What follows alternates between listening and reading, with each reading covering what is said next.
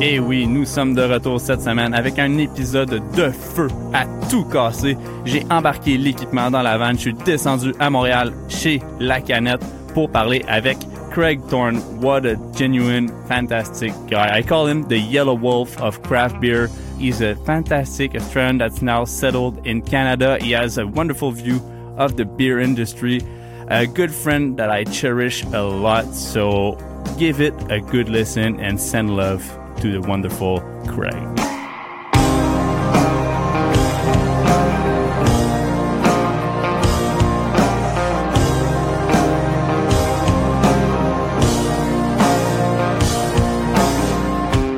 Craig, first time ever on the Deuxième Étage podcast. What's up? And we had to make this happen by me coming down to Montreal, setting up in the back shop of La Canette. Ah, thank ah. you, thank you, Kevin, for Look at the beautiful love once again. a legendary shop in uh, in Rosemont. Uh, yeah, Uh, Villeray. Yeah, Villeray. Sorry. Yeah, yeah. Don't say that it's Rosemont. I yeah. think Rosemont is south of uh, Gentil. Yeah, yeah, we- we're gonna get a street gang of uh, Yeah, of- Rosemont of little showing up. Kevins. Villeray, yeah, little Kevin's just terrifying. Terrifying. So with me, I have Craig Thorne, which I present to you guys as the Yellow Wolf of craft beer, drip god, and social media guru. Which he's kind of like the Gary V of uh, social media in Montreal here. Uh, everyone knows him. Uh, Craig, for those of my listeners that don't know about Craig Thorne, uh, mostly, who are you? I love you, first of all. That was an exceptional intro. And the drip god is like the subtle comment that I people know. don't know. Like, if you got to know, Yeah. they're going to, yeah, people don't know If about they that. cross you in the street, they're gonna be They're like, to see the drip "Oh, and be like, oh, shit. this guy's serious." Right, like fuck, look at these. Fuck. Um, yeah, man, pleasure to be here. Um, I'm definitely going to be up at the brewery soon. Um, but this is, I'm great. We, I'm really glad we're doing this now. I was telling you before I did some homework and I listened to because I, I can't listen because everything's in French and I don't understand it. But I listened to the Noah Forest episode and Nate, uh, both of uh, close friends of both of ours. Um, exceptional pod. I just want to shout you out first before I even tell people who I am. I just I'm so fucking impressed, dude, at the way that you, this is executed, the intros, the outros, the music. Obviously, I'm a podcaster, which I'll tell people in a second. But uh, honestly, and your hosting is money. And obviously, you're a YouTuber, so you're on the game. But I wanted to just start off and just make sure that you got God damn, I'm, your I'm props. blushing already. You look, I could Uh, tell. usually I blush at the end. Like I have other questions that make me blush, but now you're just starting like way too hard. Got to, I was right? expecting that. It's not even on my question list. That's okay. You know what? God Switching things up, throwing it up. Yes, my name's Craig. I'm from Melbourne, Australia. Um, I have a, I do a lot of different things, as you said. I guess, uh, but we're here primarily because of the podcast. I have a thing called BAOS Podcast, Beer and Other Shit, uh, which is a ridiculous name, but I guess we can get into that. Uh, we've been around for seven years, I guess. Uh, I have a social media agency called High Season Co. with my partner Tiffany. Um, so we have a bunch of clients. We do full service social consulting. We have a YouTube channel. Um, we got a team now. We've got like staff and everything. It's kind of crazy. It's all going really nicely. Uh, what else do I do? What's the other thing? Oh yeah, music. So I moved to Canada because of music. My brother and I, uh, Brad, known as Notion, we do hip hop music, uh, which has been dope. And the last thing, I guess, we run Link Up together. So Chris, myself, Tiffany, Jacob, Stephen, and Danielle, the six of us started Link Up. I guess we launched it in uh, July, August, August last Yeah, year, August last year, yeah. 2021. Yeah. Uh, I guess we'll talk about that too, because that's something that we're all very passionate about and uh, very, very proud of what's happening with that. We had some great news yesterday. Oh yeah. Woof. But yes, It feels in a so good. Feels Beautiful, so good. man. Like I was driving today and uh, just thinking about that project and how much we we put effort into it and how quick it picked up. It's just it's legendary to see like people actually uh, moving towards that project and making it happen because obviously we we do one part of the work but the rest of it has to kind of like go flow through it. Yes. Um, but we'll get back to it. Yes, Um, we'll touch on Craig, how Yes. did you get into craft beer? Wonderful question. because you, you you come from Australia for music and all that. Obviously, like there's a craft beer scene in Australia, but how did you get to first get into craft beer, but then get started into the podcasting universe of craft beer, which was let's say like seven yeah seven The years ago, Fifteen it was, yeah. uh, pretty small. Not a lot of people in the game. Not back then, no. So I was drinking beer in Australia, but I thought I was fancy because I was drinking macro beers from different countries. So there's one uh, beer bottle, we call them bottle shops or bottle in Australia, and there's one in St Kilda in the area I lived, and they had like Cristal from Cuba and like Quilmes from Argentina and all that shit. So I was buying up all of that, and I got into there's a one of the OG breweries and uh, craft breweries called Little Creatures in Australia. So I drank all of that stuff, not knowing the word craft at all. Just drank it and liked trying new beers. Moved to Canada. I, I'd lived here in 20, I moved in 2010, but I'd also lived in Toronto in 20, 2004 when I was butter young and uh, doing the working holiday thing and whatever.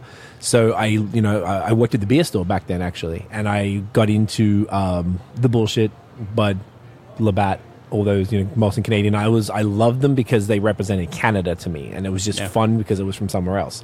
So when I moved to Toronto again in 2010, I was uh, living with uh, the three story house. On the bottom floor was me and my cousin, and the second floor was my, my brother and my friend Scott, who later became my co host. So my friends in Australia were doing this thing. This is January, it was supposed to be January 1st, 2011.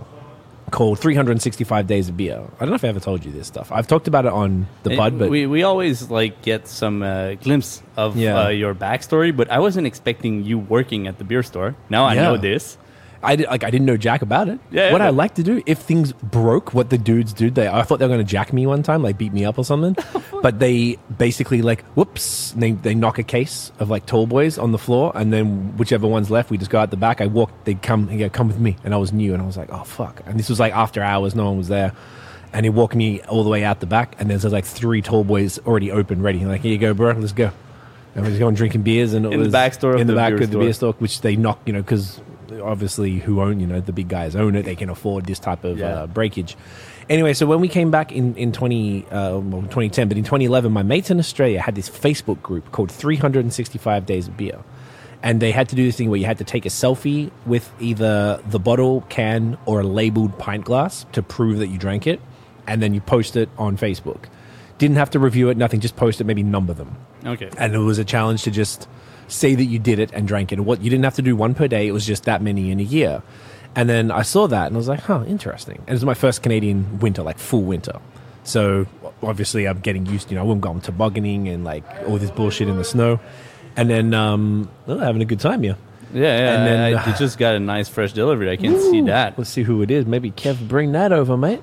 Oh, maybe. Um, we'll see. maybe. We'll see. Um, no, we get the coffee. We're chilling. Yeah, yeah. The so I started doing it. It was January nineteenth, and my first beer. What I did, I started taking the pictures, and I did like the first ten. I took the photos. Um, oh yeah, oh you got him, you got him, got the messer. Um, and uh, I took all the photos, and then I posted them after the fact. So my very first one that I did was Moosehead. And then I was posting just one Moosehead in brackets Canada. That was it. Two blah blah blah whatever they were. And then this dude who I used to like kind of work with in Melbourne commented one time. He's like, "Hey, I'd love to know what you think about the beers. Why don't you write something?" I'm like, "Oh." So I went back and I wrote like one sentence about all of them. Not, I still don't know shit about beer, but even Yeah. then I knew nothing. So I'd be like, kind of watery, don't like it or whatever, or like everyone shits on. I remember I saw it the other day. Like everyone shits on Coors Light, but it's actually pretty good. Like or whatever, stuff like that. so I did that, and I was like, when I started it, I'm like, well, there's no chance in the world there's 365 beers. So I'm like, I'm going to fail, but this might be fun and I'll learn something.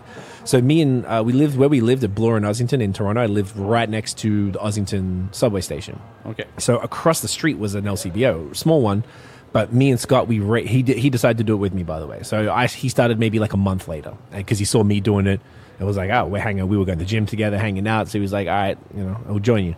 So we went through and kind of ransacked that LCBO. And as we got through, first of all, we went through all the European stuff. So we did uh, back then. Now I'd be like, yes, all these European crispies. But back then it was so boring to me. Like, you know, Lek, the Romanian one or whatever it is, and like Zywiec, the Polish joint, and like all of these random things that kind of all basically tasted the same, but I had no appreciation for it. Yeah.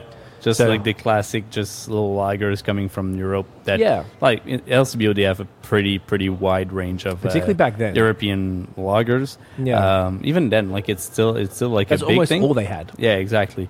But uh, Yeah. And then they had a few local brands. So they had Beau's, they had Yep. Wellington, They had um, this one called Trafalgar that got bought out and became it's called like all all together, all day, all the way, some shit like Yeah, that. yeah. I- you know what I'm talking I- about? yeah, I know The yellow about, cam yeah. that had a Hefeweizen. Yeah. So all of those, um, you know, that's when we just started dabbling in that, and I kept going. So I was going out to pubs, and, and everywhere I went, I was going where the beers were, so I could try new ones.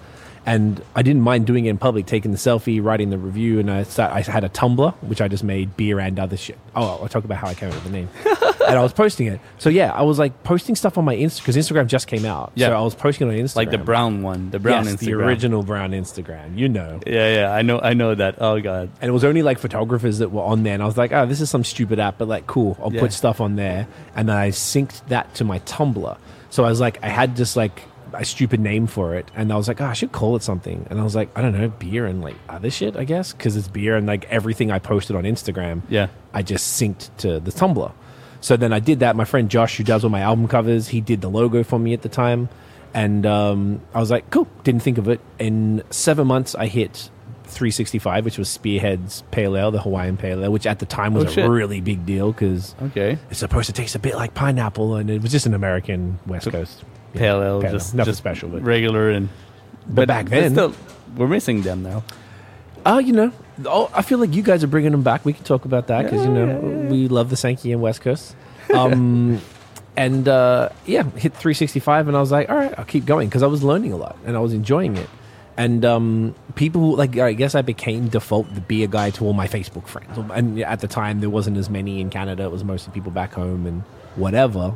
And um, I just kept going. And over the years, um, you know, it kept me looking wherever I was. It was mostly because I couldn't leave. I had a long immigration story. It's a whole other thing, but I couldn't leave Canada for many years.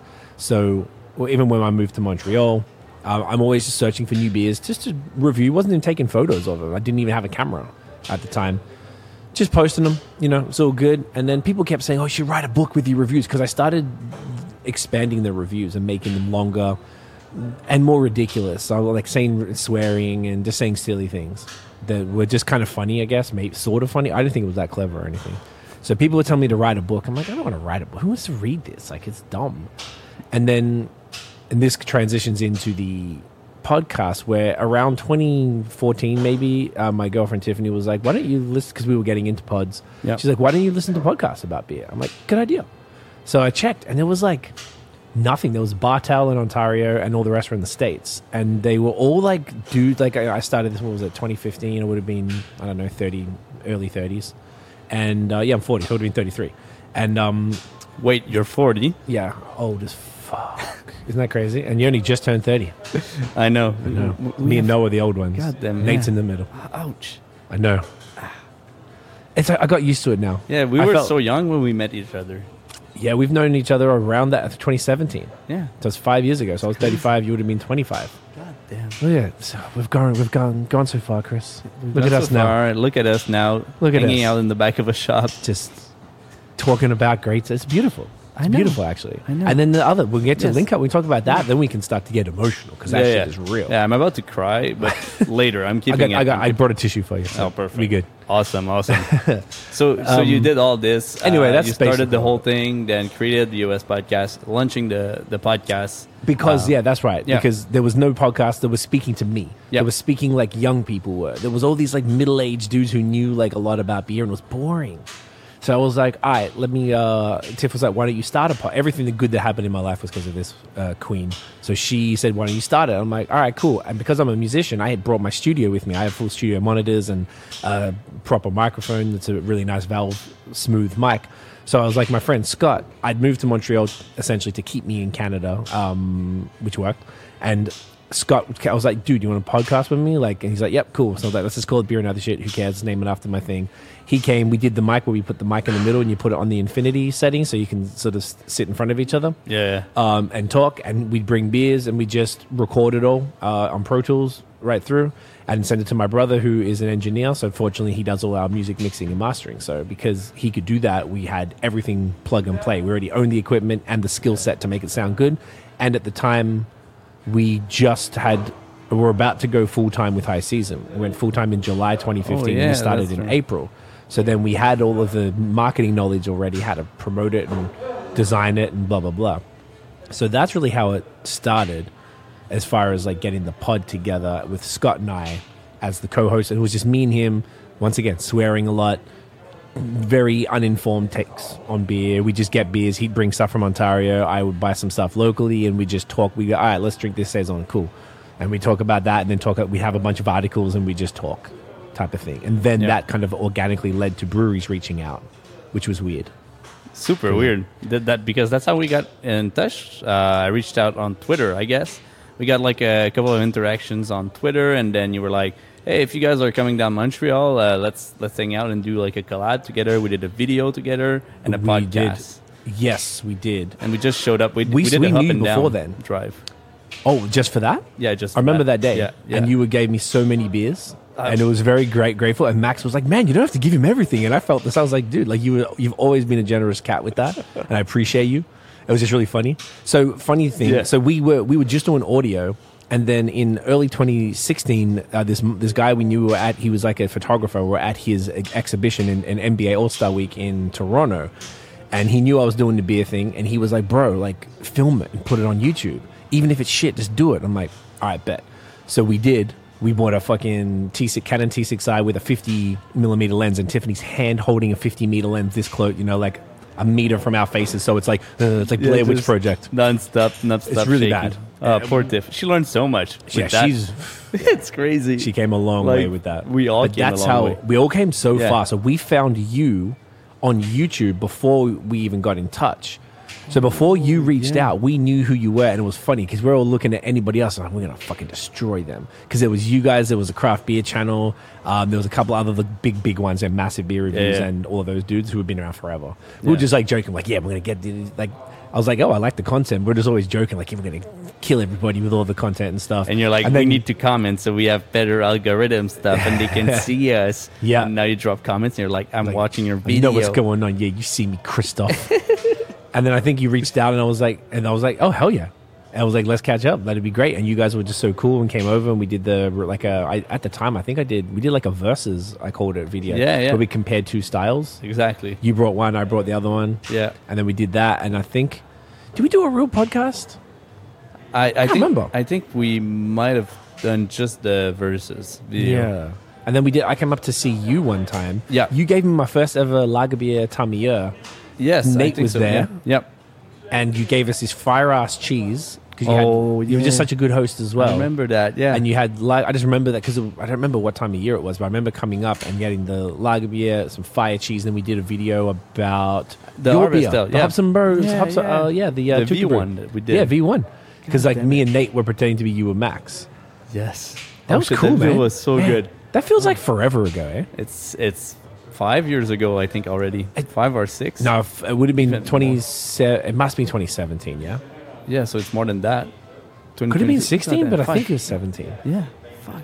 It's just it doesn't like it's not that long ago, but No. it feels so much has changed. It's It feels like fucking forever ago. it's crazy how, how time flies. Um, but overall, with BAOS podcast, uh, one thing that really struck me, um, which I n- never really knew until we kind of like started chatting a bit more, and because we, we were on a private chat with uh, Nathan Does Beer and um Noah from Beerism, and that's where we kind of like empty all our frustrations toward the beer industry, which is good because it doesn't go out in, in public, and I think it's a good thing. Um, but I learned a lot about your uh, your hard time starting BAOS podcast. You faced many bullies. Uh, I don't want to say harassment, but uh, you had your fair share of haters Yeah. uh, just banging on you guys. And um, I, I, like, how did it forge BAOS to the ide- identity that it has right now, That as kind of like a, a well-known beer media in Canada now? It's a wonderful question because we did turn it around. So it all, all just started because I was saying the c word. That was all it was. It was kind of like a thing. This one dude, he's apologized since, um, and it did cause a lot of shit. But I just po- my, my friend in uh, Detroit had a company, and he put cheers c words. I don't want to say the word here because I don't Yeah. say it on my stuff. But, Yeah, yeah, that- um, that's fine. He put a little. He made it in his company colors, and I had it on my fridge. And I was taking beer photos with it, and this, and I, was, I remember I had like mushroom, like magic mushroom tea. I wasn't like tripping, but I had tea, and it was a Saturday night, and I was chilling, drinking and whatever. And this one dude comes and he's like, "Oh, take this down or something." It's like, I'm not inclusive or something. I was like, bro, like relax. Like I don't even know you. Like what's happening? Then he went and tagged like 20 different Ontario beer people. And then all of a sudden for like three days, it was a Twitter war. And um, all over just saying this rather than talking to me. I don't know. I, know, I never knew any of these people existed. This is the thing about the podcast and the reviews. I did it as a silo. I did it by myself. Until I met you guys, I didn't know anyone else even did this shit. Yeah. I didn't know a scene or an industry existed. So kind of what struck me, it took me by surprise. But where I'm from, like Canadians are known, I like Canada because everyone's nice. Where I'm from, they're not so nice. So like I will, unfortunately for that, I, I'll go way harder than anybody here as far as like cussing and saying some really crazy shit. So I went a little harder. People got really mad at me because I wasn't backing down. But I had like 50, 100 people a day just like shitting on me on Twitter. It was really hectic. I really, this was like early cancel culture. But the best part about it was it changed. The funny thing, okay, no, well, the, the fucked up thing about it was at the time, aside from that, we stopped saying it on the podcast because we got Yeah. pushback. I'm going to shout out um, uh, Glutenberg. Okay. They wanted to do a podcast, but the owners, because I met the marketing lady, and then they didn't. They were the one of the first breweries who wanted to be on, but they didn't like the name because it was called Beer and Other Shit. So we had two choices. We could be like, well, I don't care. I'm going to keep swearing and calling it that, or we could change our name. So we decided the latter, and we called it BAOS because we didn't think, couldn't think of anything else. So called, let's call it BAOS podcast, and we're like, boom, easy. And for those of you who are listening, it's not bows. No, it's not BAUS. Everyone says BAUS. I understand, I guess, but it's an acronym. It's all caps. Yes. the- and then podcast is written capital P and then small O. Blah, blah. Exactly. Like how? would- I don't know why anyone thinks it's BAUS. I've, n- I've never said it. I- I don't understand. So yes, please, it's not BAUS. It's not bows. Not at all. B A Not like Rick Ross. S podcast. Yes. Yeah, yeah, no. But if you do get Rick Ross on your show, Then I'll change the name for yeah, sure. you- I'll put a W. Yeah, yeah, yeah. the Bows podcast. BAUS. Oh. um, so anyway, that negative situation took me by surprise because we'd stopped all of that, and all of a sudden I'm this bad guy, and I was like, interesting. Okay, so what happened though? Everybody knew our name. Everybody knew our name. Yeah. And there were just like with all the shit that goes on, like I think there's all the people who want to say stuff publicly for um, what's it called, virtual signaling, and do all this like he's the bad guy. I have to say this publicly that he's bad, so I'm everyone else knows that I'm on board. All this bullshit, but. I think a lot of people were still cool with it. There were some people I had I had problems with, like breweries that weren't okay with it, and I had to explain what happened. And when they found out who the individual was who did it, he has a reputation for starting shit, so everyone knew, like, oh, it's him again. Okay, cool. Um, so I turned, we turned it around and made it positive, and uh, honestly, it was the biggest thing for our brand. Like it changed Yeah. the game for our brand. Everyone knew who we was, uh, we were after that, and then over time, like you said, we, we we just tried to create this archive of brewery stories, of stories of the people behind beer. Yeah. And you know, we rebranded and made it. And I got a new logo. Shouts to Phil from Brewheads, who had a craft beer sort of brand, who was a good friend of mine since like 2013. I was repping him when I was like touring. I was always wearing Brewheads gear. So like he did our logo. Josh, who did the original logo, did some photos for us. We redid the website. You know, we're taking it very seriously because we're like, all right, we see something here. And we were just creating this archive and really giving back to the scene and doing all these YouTube videos and blah blah blah. So I, I felt that we kind of it's almost like we took this negative situation, which did, you know, it upset me and it, and it, it was frustrating, whatever. But we used that elevated platform, I guess, because now people knew who Yeah. we were to ha- and, and it was work to turn it around, but we were able to turn it around so no one even talks about that anymore. I bring it up from time to time because I think it's a good re- reminder that anything, you know, one little wrong step, You're like you've, we've seen what happened Yeah. recently with a lot of different breweries who've been like completely cancelled and different people, you know, whatever. And being on that side of it when no one would talk to me or listen, and I wasn't even doing really the thing that they were saying that I was doing, it was I felt pretty helpless. And you're like, oh, this is ridiculous. All these people I didn't know hate me for something I, you know, for a word that's part of my culture, but I don't even say it in the content. It was just in my personal reviews, which technically aren't even a part of BAOS. It's completely separate. Yeah. It was a weird situation, but yeah, man, it worked out well. It, sh- it shows how far you've come because like we we learned a lot from where where we were at the beginning, right? The saying shit that obviously was Wasn't totally meant for public. wrong Yeah. or not. Yeah, not even made for public. Now that I have a podcast, I feel a bit more uh, conscious of that, eh? conscious. I mean, you had the yeah, YouTube but also yeah, but also now like I, I like I don't want to filter myself too much, and I think it's a good thing, right? You, you can kind of like control this. Um, obviously you know stuff, a lot of stuff about social media. You manage multiple accounts, and most of them are well over 10,000 followers too, um, which is impressive. Again, good job for that. Thank you. Um, for someone that's actually like in this realm of wanting to get started on social media, whether it's like podcasts, YouTube, um, just the whole thing of promoting your own self. Like, do, do you have like a couple of tips for them to kind of like just make it happen for someone that's maybe thinking about it or already in there that just needs that little push? What would you say? That's a good question because there's so many things that are like that are the basics that a lot of people don't do. So first of all, branding is really key. People think about like everyone judges immediately. Doesn't matter what situation in life. Excuse me, coffee make me burp. Um, people It's are a going beer to judge. podcast, It's like a if you get a coffee burp, Still then, burping. then it's fine. It's still a burp. It's still a burp, right? Yeah, counts, yeah. counts. E- Emily from Latvia is the first burp on the podcast. Oh, she did. Yeah, Oh, she cute. did. Yeah. Shouts to M.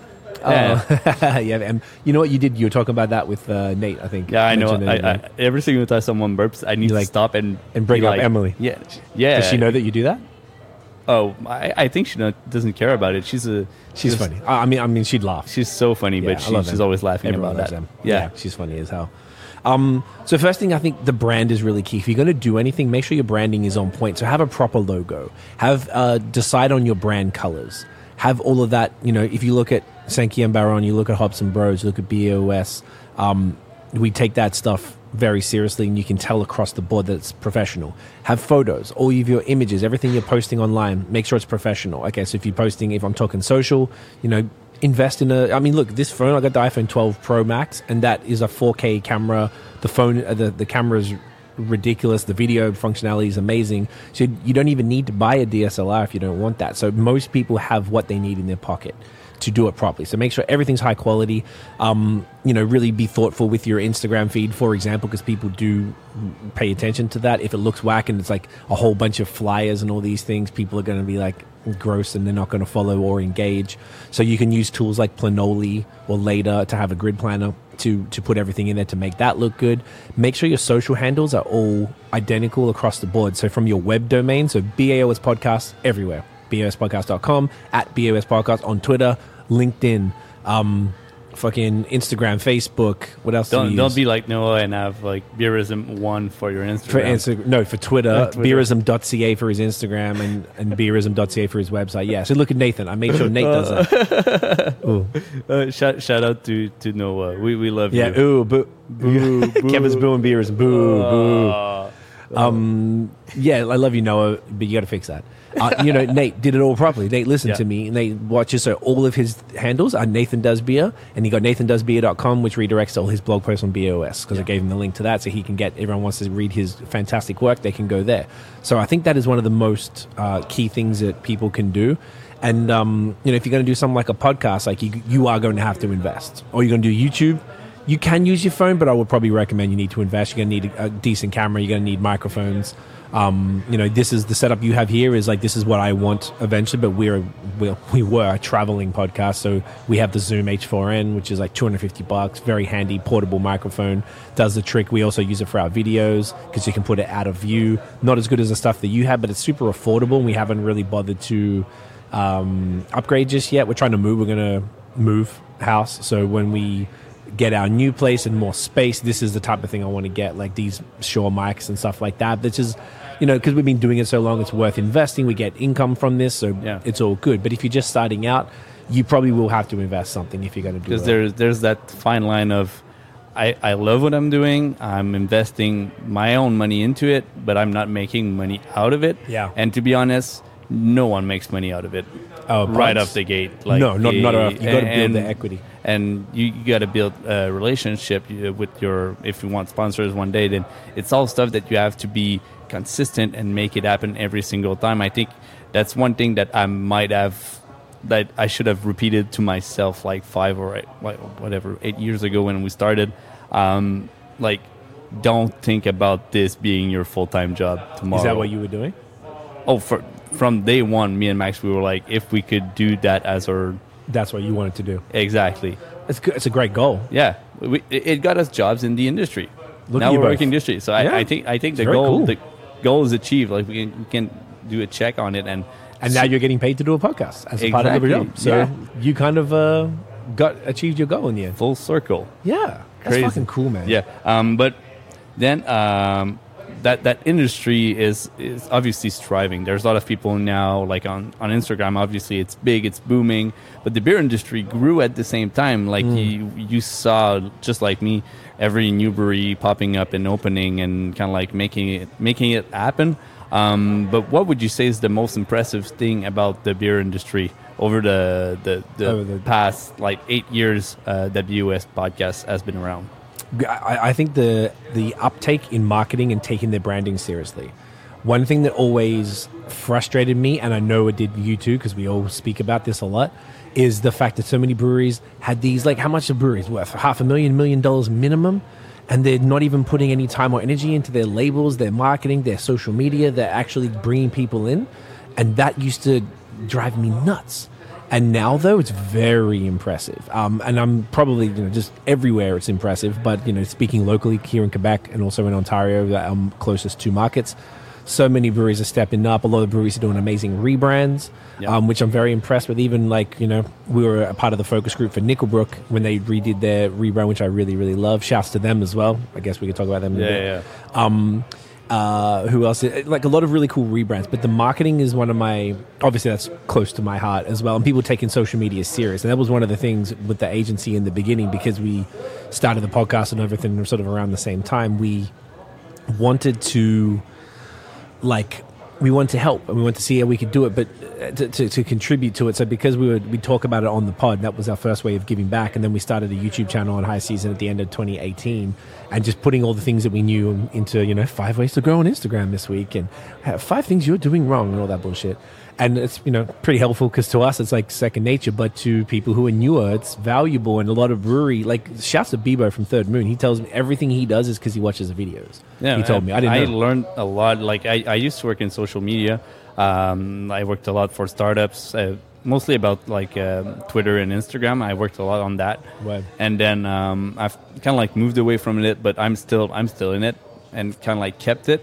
But obviously, like every single time I need a refresh, like you guys are like the go to, just kind of like algorithms change every fucking week right basically and you guys have to update every single time. Like I don't have to go through anything else. I, I just know like I know you guys. I know that you have the knowledge and it supports the channel at the same time. So I love kinda, like, appreciate you giving the love great. back that Yeah. way. But again, like I, I think you're you're right about the fact that um, a lot of people were, were kind of like uh, reluctant about the idea of breweries now putting more effort into um, marketing instead Right. of actual beer.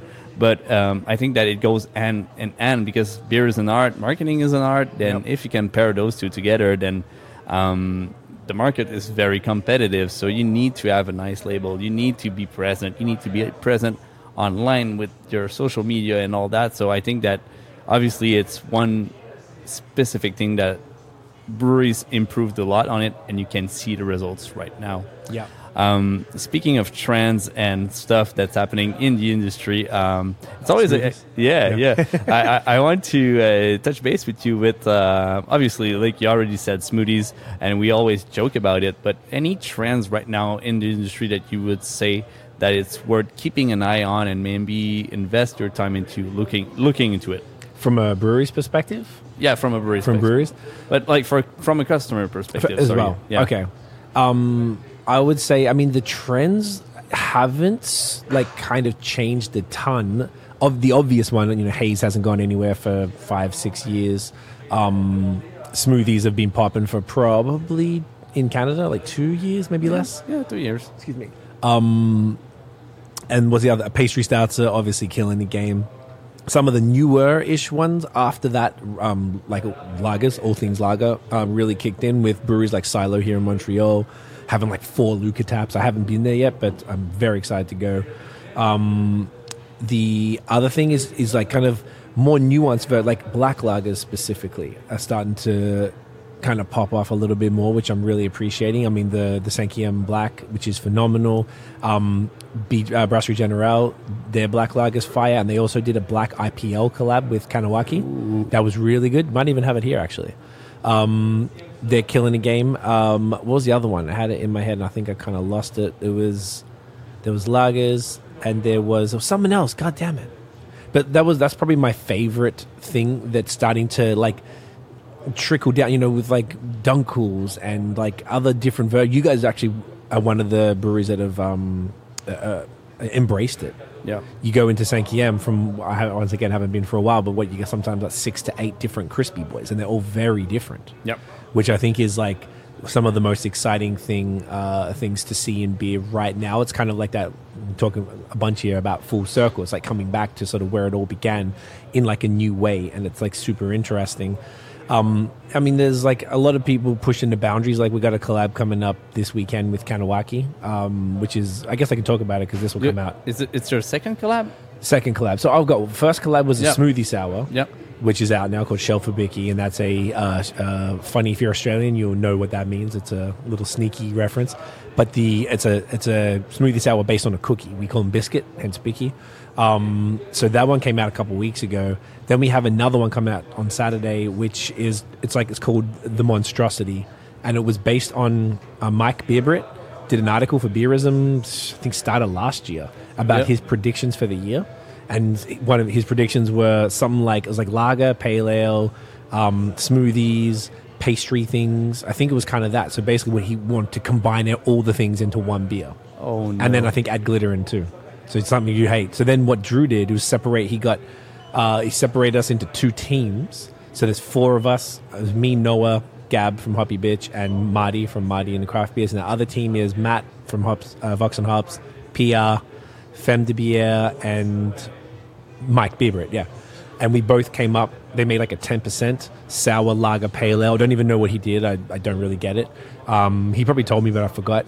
Base. And then each of us had to come up with like a pastry thing to do it. So our team did a, uh, I don't know what the other guys did. We Oh, did a pavlova, which was Noah's idea, which is an Australian dessert. And then pavlova, which is be basically vac- lactose and vanilla with dark cherries, which was kind of Drew's idea with that. But on top of it, you know what pavlova is? No, Oh, it's the like- only only Australian pastry I know is unicorn bread. Oh, fairy bread. Yeah, fairy bread. Fairy bread, yeah. Yeah, wh- So- why did why did I say unicorn bread? Uh, it's not that far off, to be honest. Fuck, but I like I Fairy would- bread is just white bread with butter, and you put sprinkles, like hundreds and thousands, all the other sprinkles on Yes, there. That's yes. what we ate as a kid at parties because I guess it's cheap as fuck. It's just white bread with sprinkles. so, a pavlova is like you know meringue. Yeah. So it's like a cake with like, and it's like you can get. I don't know what's in it. Like you make like meringue, but if you bake it, it's like it goes hard on the outside and Yep. it's like chewy in the middle. Okay. So it's kind of like you know pretty high, like four inches high. Then on top of it, you put like this like uh, cream, kind of like thickened cream, and kind of layer that on there. Then you put kiwis. We have kiwi, and strawberry, and passion fruit are probably the main things. Oh shit. On top, so you drizzle the passion fruit all over it. Yep. Uh, it's money, and then you can add kind of raspberries, blueberries, whatever. But in this beer, we did those three: kiwi, strawberry, and Oh. passion fruit. So all, all in um uh, in a smoothie sour form. So Yeah, it was okay. all at the end. That's the ultimate thing. And he's, Yeah. I don't know if he put. I got picture. He sent me a. Um, he sent us a um, video of it. it. Looks really nice. He said it was fantastic. it's not the actual fruit, so it's all uh fuck I forgot uh, just Oh. like a centrate of it, right? Uh, puree, puree. It's a- yeah, Uh, aseptic fruit puree. Yeah, exactly, that's yeah. what it looks like. I don't know if there's. Uh, on it, it's like nice and bright red. and nice. Yeah, yeah, Sure. that's bright red. So I thought it was supposed to be ready today, but they the other team had some ingredients that um, didn't get delivered or was mislabeled, Oh, so that no. he hasn't been able to do it. So our one is packaged, um, but it was supposed to drop it off today here at uh, Thingo. So I was going to l- link you with that, but I can hang on to one for you. Um, and uh, you here every week now, luckily, so it's Yeah. easy, easy to hook you up. Um, Exactly, yeah. Anyway, so that was like I don't know why we're talking about that. I guess we're talking about other fun Yeah, things. So that was like you're- all the combining stuff. So I think a lot, there's a lot of fun stuff happening as well. Breweries kind of like, you know, taking some chances. Drew has really gone nuts on that. Really embrace. I asked him. I was like, "Why you want to do all this?" And he's like, "Oh, it's just fun because he gets to collaborate with a bunch of different people and do some shit that may or may not work." Yeah. and, it, and it's it is pretty ridiculous, and he knows it's ridiculous. But I think fun in beer, whilst I know that. And we, you and I joke, and I know that you know that I don't love it as much as you say you hate it. We both are kind of like, you know, we have a preference, but Yeah. we don't like hate thing. I don't No, like. I'm like, this is the only thing. Like, I love crispy. I take a crispy boy over anything, Anything. anything. But again, like I, I always uh, now, now like I used to be a, a bit more harsher on it, but Yeah. nowadays I'm just like It's you not know funny uh, anymore. whatever whatever gets you to drink beer instead of wine or gin and tonic, like whatever gets you your fun Yeah. and gets you the foot in the door of craft beer in general, like go ahead Here and do it. it. Like, and I, I'm here for it. Am I gonna buy it? Am I gonna enjoy it? Maybe not. Like, obviously, it's not my jam at all. But I'll try it. Like, obviously, Yeah. I'm gonna try it. I'm gonna tell you if it's a good one or a bad one. Often they're very bad, but again, Yeah. like Uh, miss. it's a hit or miss most of the time. But um, you, you released so many collabs. Uh, I think Yeah, now you have crazy. world record for uh, online creator that released collabs. Either me or Matt from probably Matt from Vox and Hops because he did that. Um, No, I, th- I think it's you. You think it's me? Yeah, I'm giving it to you. Okay, good. Yeah, Sorry, yeah. Matty. Sorry, yeah, mate. Yeah, yeah. Matt, Matt got I think he only has six, and you are like at. Oh, he did 10. the brutal North America. I got. I've done. Oh, yeah, I but- think I've done but- twenty. But you, Like you, some of them are redone. like he did like a whole thing that was just brewed everywhere. Yeah, that's true. So, I guess so, it was so if you do that, like it's not Doesn't really count. him showing up and doing it. You That's know, like true. that. That's that kind of thing. But uh, Matt, Matt, I love you. I, I love, love you, Matt. and you're gonna be the next one on my. I was gonna say, he must yeah. be next, yeah. yeah, yeah. I, I need to to send him a. I'm and he lives around the corner from here too. I know that that's super easy. I just have Yeah. to do that. Um, but all this, me speaking about the collabs you're doing, to bring it back to your music life. Ooh, like a Um, because segue yeah, king yeah, over just here. just just a little segue into your music life because uh, I. It's the only question I have because obviously I listen to your music. It's dope. I love what you do. I appreciate um, you. You were on my uh, Spotify mix, The daily my mix today. my daily Kendrick Lamar mix. yes, it Uh, was Kendrick. were- then it was Jesus Walks from Kanye, and yeah, then it was my and intro. exactly that was That was lit. Money. money. I stopped listening to this playlist after your, You your single. to. I was just like, oh, I, I, got, I got everything I need. All the goats in one go. Ugh, Um, stop it. Chris. but um, being an artist uh, in those times, right now, in the times of uh, Spotify and all the streaming uh, services available, like my only question is, how do you manage to um, get your album out and make it happen in the day of streaming services? Like the actual how it works.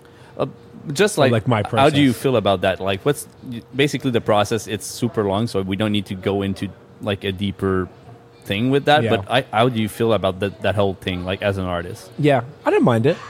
Um, because I started back in the day. Like once again, I'm old as shit. So like we, I started rapping probably and recording in like 2002. on vinyl records No, I've never had my voice on vinyl yet.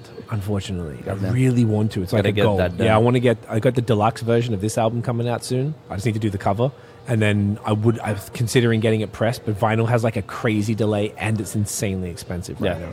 now. Um, I don't mind. A lot of artists hate it, but I, I think you could hate this system more if you're already making a ton of money. If I was like Kanye or someone large, like he just dropped Donda two on the stem play. I got the stem play. It's fucking sick. The I you tried saw it? yeah yeah but Yeah? I also saw like uh, one dude random on Twitter just got like a, a Google Drive link with all the files from Oh yeah, from you his can. album I had it before before I got the stem play. Yeah, too, okay, okay, okay. But I got the stem play because I love Kanye. You know, I've got Yeah. all Yeezy things. But like, I can understand why he's not cool with it. For me, I don't like. It's not really like you know. I don't make much money from the streaming. Um, it's interesting to watch the numbers of this project and everything. And I've got a good distributor called AWAL, who are owned by this company called Kobalt, who just got bought out by Sony. So I'm technically own Sony, I guess. Kind of. now you own Sony or Sony owns your ass They no, I've got the deal. They don't own shit. They get fifteen percent. That's it. Boom. oh shit okay then that's so they don't own my ass. Thank God. yeah yeah yeah yeah Because I don't know if there's, but yeah, it's like a lot of people hate streaming. I don't mind it. I, I don't because we we were doing a lot of performing in Australia. We did a lot, and here we did like two years summer like straight tours, going nuts up until maybe almost three years. Then it kind of just died up, and I realized that all the touring's a kind of waste of time. Like you don't really convert people from touring, and I didn't particularly enjoy the whole experience around it. Like performing with my brother because we do it, we perform together is fun, and we you know. But I don't remember any of my lyrics, so it's actually stressful for us to go back and like I remember some, but like to learn everything like on the money is a lot of work for us, and so we just couldn't be bothered. So we don't really do that no more. So I kind of like this. I like making the music videos. I got like my dude Richard who does all my shit. Um, we you know got a new one coming. Like soon as he's just editing. As soon as he's finished, it's out. So like where I like I like that process of doing it now and putting everything out online. And because I own a marketing agency, I know how to do the ads and, and all that type of stuff to kind of push it. So it's like it's a bit of a process. It's a bit of a hassle, you know, to get everything's rigged like you want to get on you want to get a publicist i couldn't get a publicist because like you couldn't a lot of them wouldn't respond to you or they're like booked out. Um, no one actually said no. Oh no one person said no because they were booked out yeah. So like i couldn't really even get in touch with anybody. And then if you do go with a publicist are they even going to land you anything? Are they going to get you on complex or fader or you know are they going to get you on the spotify editorial playlist? So like i have to figure it out. Figuring the game out is wild annoying to me so we're just going to continue doing it uh, obviously, we've got multiple things that are contributing to the the platform, I guess. Yeah. So like the beer people have been amazing with the like yourself. Even though you're always sending me things, you like send me a photo and you're playing it in your car and shit. Like it means a lot. I'm like, all right, Noah Noah bumps it too. I know, and I know it's not his either of y'all like main style of music. Yeah, but I, I, I do put it like when when I'm usually when I give rides to people, like I just I just put that and they're like, oh, what's that? I'm like, I, that's my friend. That's just, sick. yeah, it's like it just No, show man. that, that, that, that that you're my friend, right? Yeah, I'm. Like, what? You know him? I'm like, God damn, I know everyone. Everyone who who doesn't Chris know? God damn it. doesn't Chris know? fucking everyone. Yeah, it's a Yeah. weird, it's a weird world with the whole music thing, and it, I find it definitely annoying. But uh, you know, it's if I- it's it's kind of like a code to crack. I feel like it's the Yeah. same as anything, and it's one of those things where it's like it's like the same people get everything in life. I'm noticing even with our clients, like one of our clients is one of the biggest companies in the world, and they keep working with the same creators Yep. all the time. They keep coming back because they're reliable, they're easy to work with, they make it simple, they drive traffic, all that type of stuff. So it's like once you get in with like a curator, say it's Spotify, they- they'll just put everything you fucking do Yep. in the playlist and then your money. But you need to get in with that, and I don't have those plugs with music. And there's way more. It's like when I was doing it, rap wasn't cool. Uh, Yep. Growing up and everything and doing, there wasn't that many rappers. Now there's 800 billion of us. So like, it makes it so much harder to get anywhere because there's so much competition and everyone's full of shit and it's a it's a bit of an ordeal. But hustle, hustle, hustle. That's all it is, hustle. man. I wish I didn't love it. Yeah, yeah. When I pull um, the dictionary in front of me and search the word hustle, then I go to the description. Obviously, there's a little description, but you go a little bit down under it, just underneath. and it says Tiff and Craig. um, all this to go into my next question. oh yeah, look at that Segue King. You're Segue King. yeah, I pulled a dictionary segue for, for this one. Um, you're definitely one of the biggest hustlers that I know. Thank you and. Tiff. Um, it's simple. How how do you, what's the secret sauce you for for your success of you and Tiff? Everything you touch turns to gold. What's the what's the secret sauce? doesn't always feel that way. Sometimes it feels like we're never doing enough.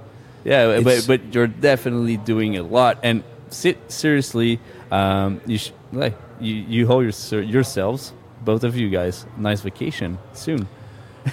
Please, Like, we you and I were talking the other day about that. Like, yeah, I'm, we haven't. I couldn't even tell you because all the when we were traveling before the pandemic, it was all for beer stuff Yeah. and all for work. We even went to Jamaica for work for a client who's a friend, but still, uh, yeah. So the main thing I think I'm fortunate in is that I do everything with Tiff. Tiff's my life partner. We do everything together. So there's not that situation where you've got one partner like, get off the computer, come hang out, watch TV. Like, there's none of that shit. We try and make we we've made uh, Saturday evenings our like untouchable time where we order Uber Eats and get really lit and like you know watch a bunch of movies and, and all that type of stuff. That's as good as we've got so far. Um, we've so it's like it's kind of like don't give up and keep going until things work. And what I've done, and I- and you might be you might relate to this, is that every single thing I'm a part of, mainly so High Season, the social agency, I've been doing it professionally since 2007. Um, the music, which I've been doing, I guess, on nonstop since I was like, whatever. I've been playing guitar since I was nine. I always moved into something, but you know, rapping since 2002 properly. And uh, the beer, I guess I've been doing it since 2011, so 11 years. But BAOS nonstop for like seven years. Is don't give up. Everybody I know, I know more people who gave up doing all three of those things than who continued. Yeah. All rappers, I never, I used to invest my time and help people out and blah, blah, blah then they just stop. Um, and I stopped doing that.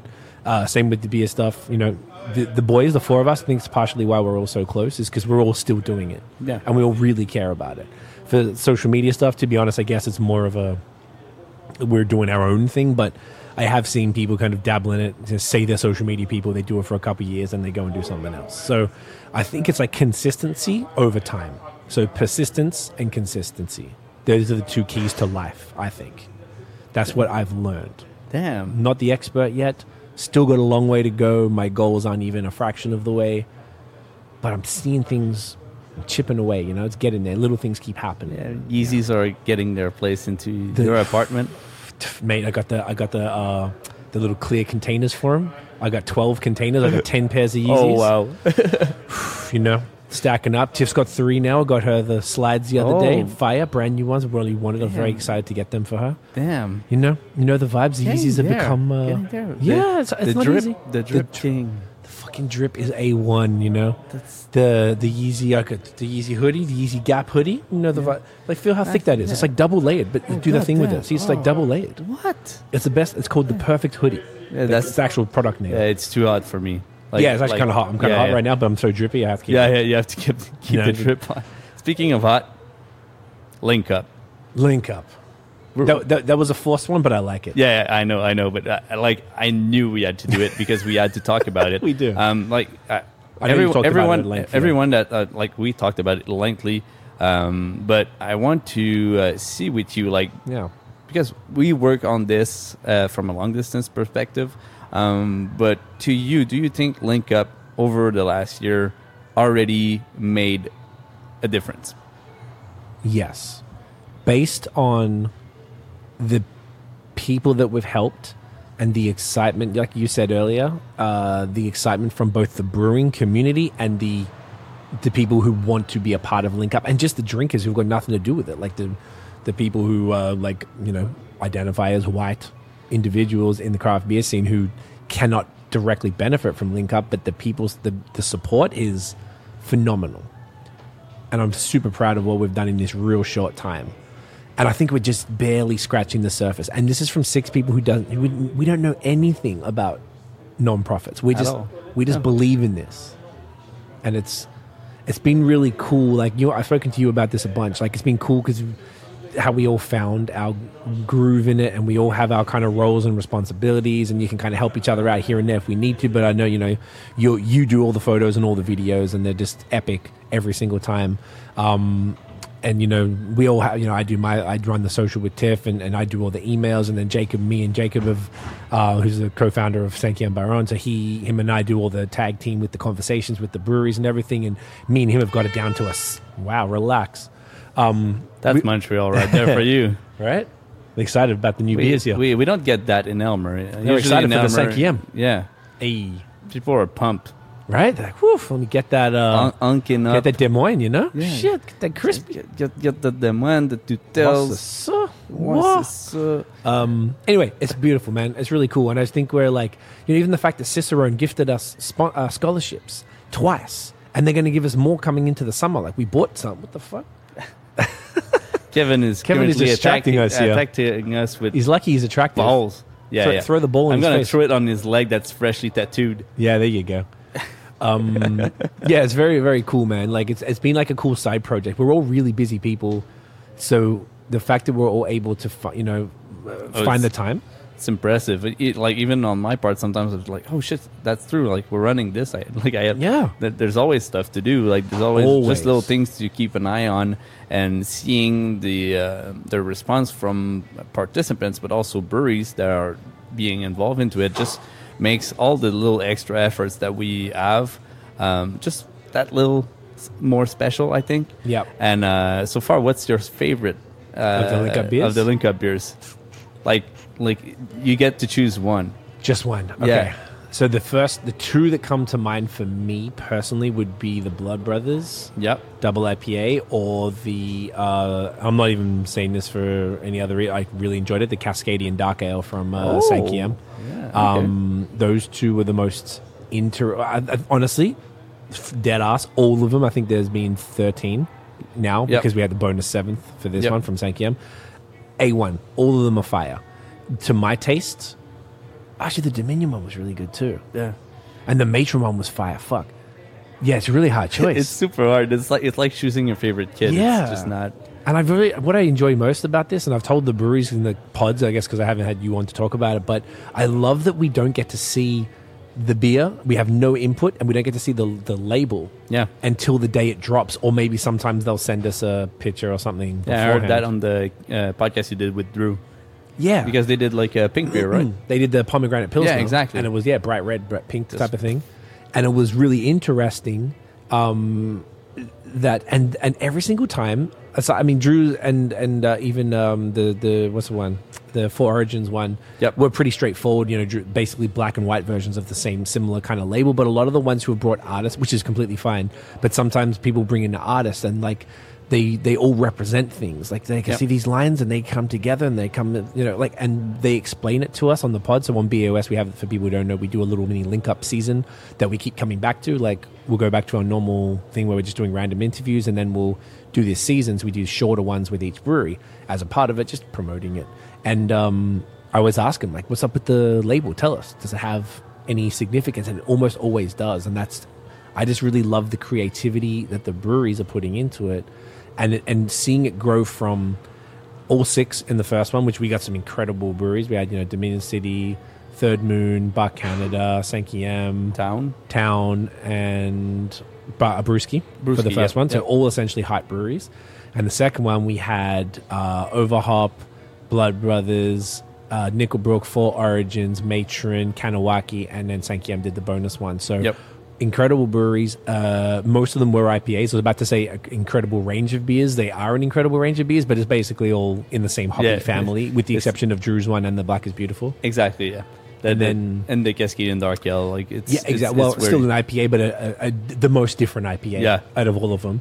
Um, and then for you know, and then the second series, a bunch of them came to us. And then for series three, um, we just had to fill it out because we've had a bit of you know, to be transparent, a bit of a slower uptake in Quebec, and this has been a thing that the team has been talking about Yeah, and debating on. between each other.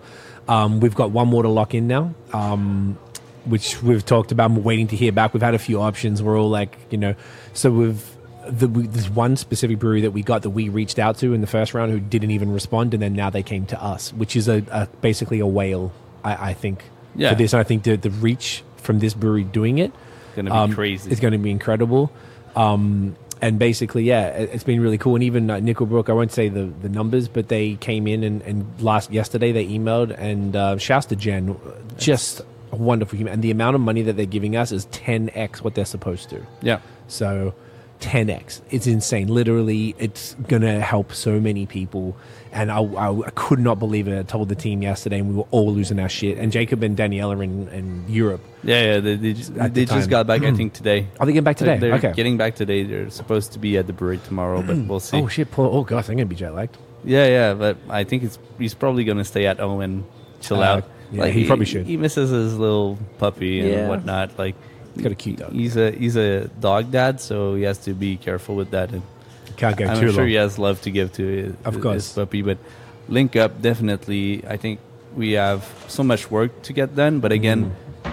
we've done so much, and it it already moved to being that giant giant beast of a thing. and we're trying to do it slowly, grow it because we have these massive opportunities in the states now through uh, Sankiem. Like you guys have some contacts there; they've expressed interest. If they do it, it's going to ramp it up, and we need to make Yeah. sure we have all of our the foundation solid and all the things are in place for us to be able to take it to that next sort of level and not be able to drop the ball. Now we need to talk because we've got a meeting next week. Yes. Now we have this larger donation. The main thing is the money. So for people, you know, it's, uh, the main way we fundraise is through these collaboration beers, Yep. where you know people give like it's like a set amount that each brewery gives. Um, they can give more. Blood Brothers gave more as well. Um, but that money, the concern, and we've got other ways to revenue raise. We've got merch. If people, you know, you can go to Sankiem, you can get the Yep. Teku glasses and the adult teen uh, long sleeve shirts, which are beautiful The uh, design. of Canada too. Yep, super high quality. Yep. As everything that Sankiem does. Um, so you know the merch is is fire, but that doesn't bring, bring us much money. If any, we're actually losing money on the Yep. the long sleeves. But the point is, we've got these different ways to, to do it. Now, Eric, shouts to Erica from Society of Beer Drinking Ladies, has guided us on a, uh, a new program that we're launching in conjunction with Series 3, um, which will be like sort of May, June. I don't know because we haven't told him yet, so we might actually push it a little bit because it might not be enough time. But, uh, uh, you know, now we have this additional influx of funds. Yep. We might be able to move into the US sooner Um, Yeah. Because now, we, if people come to us, what our concern was was that we're not going to be able to support them. If Yep. people come, and most of the thing we're doing now is really through the Cicerone. Like that's become so valuable because if you think about someone of color who might not have anything on their resume, never worked at a brewery, wants to get in the game. Now with Cicerone, we've got people on level two that have already worked through the system. Yeah. They level two, it's it's pretty it gets hard, right? They and, get the big and book just and like level one and level two, it's like six hundred bucks the investment. I think at l- at least. I think it's like I think you're probably right if you include the book, Yeah. the exam. There's a as, a as an exam and a tasting exam. Yeah, exactly. And then the actual course. But once again, Shasta Brett from Cicerone, he gave us the uh, Cicerone level one twice, and then level two, basically the equivalent of the first lot. Whoever wanted to go, not everyone's going through, but Yeah. it, it seems the mo- most of them have. Yep. Um, and we're just waiting whenever people message us. They know they can be like, "Hey, we're ready." I'm like, "Boom! I've already got all the things." I just message them and we we, we, we pull the trigger. But um, we want to make sure that we can help people out that way. That you know it boosts people's opportunity to get a job because they're going to walk into a brewery with level two Cicerone completed and be like. Let's go. We got this gentleman uh, who's at uh, Niagara College who's studying in the brewery where Max Yep. went, your partner at Hobson Bros, and uh, he's doing he's on level two Cicerone, and he's studying in the brewing thing. And this guy's awesome. So He's like gonna have all the papers to get in there. whatever, he, whichever side he wants to go in, Exactly, it's crazy. and I, I know that's why I feel like we're making a difference because Yep. I'm seeing this, and I'm seeing that, like you said, that am- amount of money, not everyone can afford that. No, So, and particularly, you know, the, the aim is to introduce new people to the industry or give people who are sort of like already considering it, or maybe they're already in there a little bit, give them a leg up to get further. yeah, You know, just we- the, the opportunity to do it. Usually, it's just that. Yeah. They're, those people are just that close to getting that opportunity and not being, um, I, I guess, like being white with beards. We already have that kind of like advantage. advantage. Yeah. It's stupid because it's it's not even supposed to be th- that way, right? Because people have uh, misconceptions about that. Um, but overall, like just, uh, I think Jacob sums it up perfectly when he says like, we need our breweries to look like our neighborhoods. Facts. Like if you go to the grocery stores, you have a bunch of diversity. You should get the same one at your local brewery, because Exactly. local breweries are now churches. It's like the, the people used to meet up at church. Now you meet up at the breweries. Like that's that's where society gets their social stuff done. I think I like in my opinion that's what a brewery should be. You're you're, you're a big part of your own community, and if you don't move forward um, about diversity because you think it's it's worthless, then I think you're missing the boat big time. Yeah, exactly. I think it's exactly that. Well said. And Yeah. that's what we're trying to get back into. And now things seem to be, fingers crossed, kind of opening up, and, and Oh. hopefully it stays that way It's, it's gonna stay that way now. I, Yeah. I, I, I, spoke, like it. I spoke with the with the government. We spoke yeah with yeah uh, I- Legault. yeah yeah we were on a call today and he said like, "Look, said- mate." yeah he's like that, that's all right Mike we're, we're all good yeah he's Well, Australian for some weird Yeah, Australian reason. Quebec. yeah it's an Australian Quebec It's kind of weird. It looks like a kangaroo a little bit but again like Ah, you know, kangaroo, koala. You know, sometimes the Yeah. It's in the blood. They, they always out. fight either way. Um, Craig, to wrap the podcast, I know you already listened to the So other ones. You know the last question. I, I couldn't think of anything, but I'll make something up. Yeah, yeah, because um, I, I always, Hmm. because obviously we're, we're a platform, people that are listening, they, they know they can, if I give you the time to, to share people that deserve love, then they're gonna they're gonna give love to those people too at the same time. That's so true. so it's all about sharing love today. Um, Craig, a few a few names. It could be it, it could be your mom. Uh, just people that deserve uh, the spotlight. Uh, I give you the next like two to five minutes. I like your vibes. I mean, obviously, link up would be my first thought. Um, it's the most selfless thing, I guess, that we're a part of because we don't get anything out. There's no financial benefit for any of us. Because someone did ask us who wants to be involved uh, that you know how much money of our funds go towards administration, and it's basically Oh, nothing. There's yeah. like the website, Yeah. and the merch, but then Sankiem even buys the merch off LinkUp. Yeah, we, So- we just bought the whole bunch. yeah, which is so beautiful that you guys didn't have to do that, but you did. Yeah. And, you know, we're all putting up our money and our time for this. So um, I just really want people to get behind LinkUp. So it's linkupbeer.org. Um, you know, we're, like I said, trying to diversify the craft beer industry. If you listened to this before, you know, you know, Danielle and Jacob are both come on here to speak about it with you and, and to really go in depth. So you have that in French. And if you want to hear on BAOS, we have that whole series. We have 10 episodes, I guess. We just, 10? 11? Something, 11. We only just missed. We didn't do Bar Canada. That was the only one. Yeah, but So- uh, like all the links going to be in the description. You can just get like to read, not to read, but you can read. You can too. read on linkupbeer.org. Yeah, yeah. There's everything. Yeah. I just realized that. Yeah, sorry. Yep. No, that's it. That's it. So you know, consider supporting Link Up. Check us out. It's at Link Up Beer everywhere on social. Um, you know, just to see what's going on. We're about to launch a job board called the Plug, and uh, I'd also like to encourage any breweries or anyone involved in craft beer. Anyone, whether you're a canning company, a hop farm, a store like Canet, like Canet, an independent bottle shop in Ontario. Um, basically. Anything and, and in breweries, uh, front of house, back of house, admin, marketing, doesn't matter. Send Plumbing. us plumbing, whatever it might Yeah. be. If you're going to hire some people, email, you can email us at social at linkupbeer.org. That goes to me. And basically, what we're going to do these job roundups. I had a bunch of people send me some stuff through recently. So now Jacob's back. I'll let him recover. And then next week, I'll bust his balls to make me some pretty uh, pitches again because they worked really well and people, you know, really uh, Yeah. got into it. So we're trying to like broadcast that. The plug, I think, is pretty s- soon from It- it's, it's, I I think it's already it's already it's hidden on the website right now because we just we need, need to to, fill it up it. with. Uh, So me and you should talk about that. yeah. Then. Okay, I'll talk to Tiff, and Yeah. me and you will talk separately about it. Yeah. Um, because we'll get it done. Because Chris is the webmaster here. But yeah, link up here would be my first thing. I, I want people to support, just because I just feel like we're making a difference. If we can grow the craft, if we can contribute to expanding the growth of the craft beer industry, then I think everybody wins from that. Um, I think there is probably some folks who might not really understand the benefits of, of why diversity and having more people involved in in the beer industry is a beneficial thing. Like every single aspect of the industry wins from, uh, include you know, there's more people, there's more skills, there's going to be more. Uh, if there's more people drinking it, which is one of the even that's one of the things. Even if we're not helping, we're just introducing people to it. Yeah. Um, there's going to be more drinkers. Therefore, there's more demand. Therefore, there's going to be more jobs. And if we can bring different people into those jobs, they're going to bring their friends and family who weren't e- e- e- exposed in the past into beer. And then these people who work in the brewery are also going to contribute to maybe the recipes, to maybe the kitchen, to be like, hey, why don't we try something like this? Because in my culture, we do this. And we'll be like, fuck, that's amazing.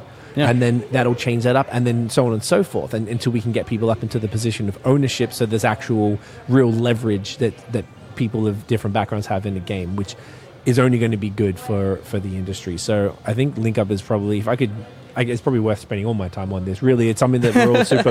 I was going to say, what else am I going to talk about? It's the only thing that Yeah, really, yeah. It's the only thing that matters for sure. yeah, like you know, we're and we're all, like we were sort of saying. You get the point. Me and Chris and, and the whole team are really proud of it. Um, I, I think we're really doing something great with it, and it seems like a lot of people in the industry do, do feel the same way. It's like the people who, the fact of how much the Nickelbrook donated is like when once we let it sink in a bit of how much it was, we're going fucking hell, man. Like like I we were all so stoked. It's almost like they put it in our own pockets. We were so Yeah, happy about it.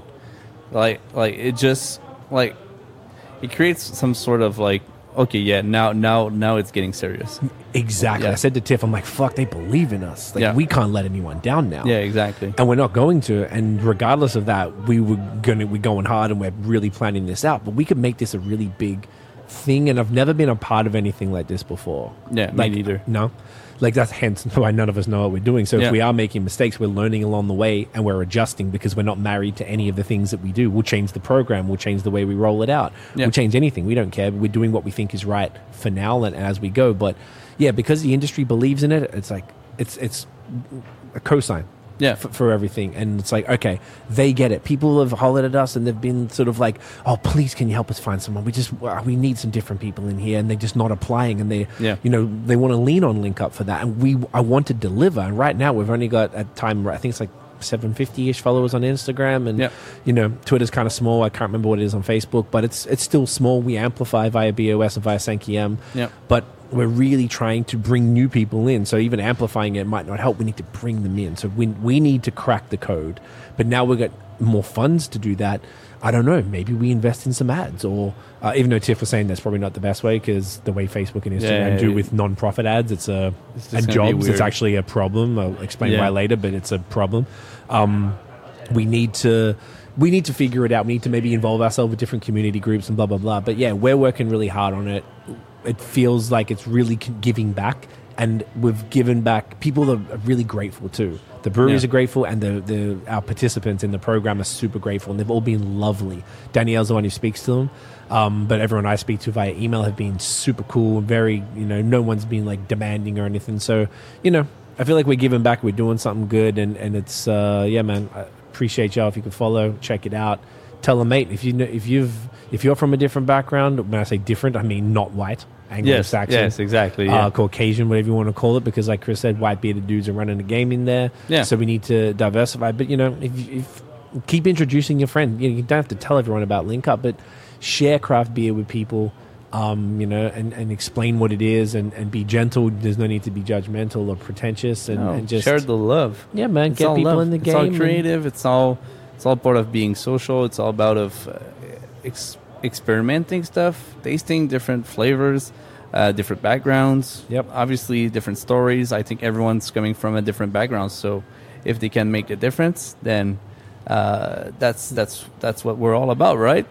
Absolutely, that's hundred percent what it's all about. we have about. a bunch of wonderful people looking at us right now. Yeah. I feel super famous. Is Kevin wonderful though? I don't know. Um, like I, No, I I, think I would probably stay like backstore of Kevin's store just to look at him probably all day. because he's ass is towards us right now. He's giving Yeah. us that bati look, you know. He said Yeah. they have uh, look, they got snacks, they got beer, they got Nintendo. This couch is pretty comfy. I mean, Yeah, I might sleep here tonight. I might join you. Ooh, Let's fucking go. Craig, Yeah, thanks for stopping by. man. Thank you for finally it, having. it was me. a blast, seriously, and. I, I think um, like I always say that with good guests, but we'll have to do a part two I would love to. next time you come with Tiff, and we do like a, a trio thing. yeah, upstairs at Sinking Ball uh, in my actual real studio, not would love my to. my makeshift studio here. I want to sit in front of that wall. I love the wall. It's it's wonderful. It's sick, eh? Yeah, it's just I'm jelly of that wall. it's- beautiful. Steven, my cousin, he has like a 3D printer thing, and he just did that sign for us, and we're like, Ooh, okay. yeah, All right. yeah, that's how like to yeah it was. Yeah, you, you gotta talk with Steven if you want one like that. I would love something like that for our new place. But uh, no, I love it, man. Love to do that. I think it'd be great to, to do that. And I think we should have you on again. We haven't been on BAOS for a minute either Yeah, to um, just catch back up, talk about this. Because I think the last Yeah. time, I mean, you, we did it last year, but I don't think this had launched No. um, before no, we did just this. I think that would think be we good just to. we just chat. Did we? Yeah. Uh, yeah, I think we just had like a uh, like a sort of random sort of chat, but it'd be cool to do that and maybe even get you to co-host. Like Nate and Noah have been Ooh, co-hosting with me, so it'd be cool if there's I'd someone down. that uh, there's a friend of yours that you would like to co-host um, with. That would be lit.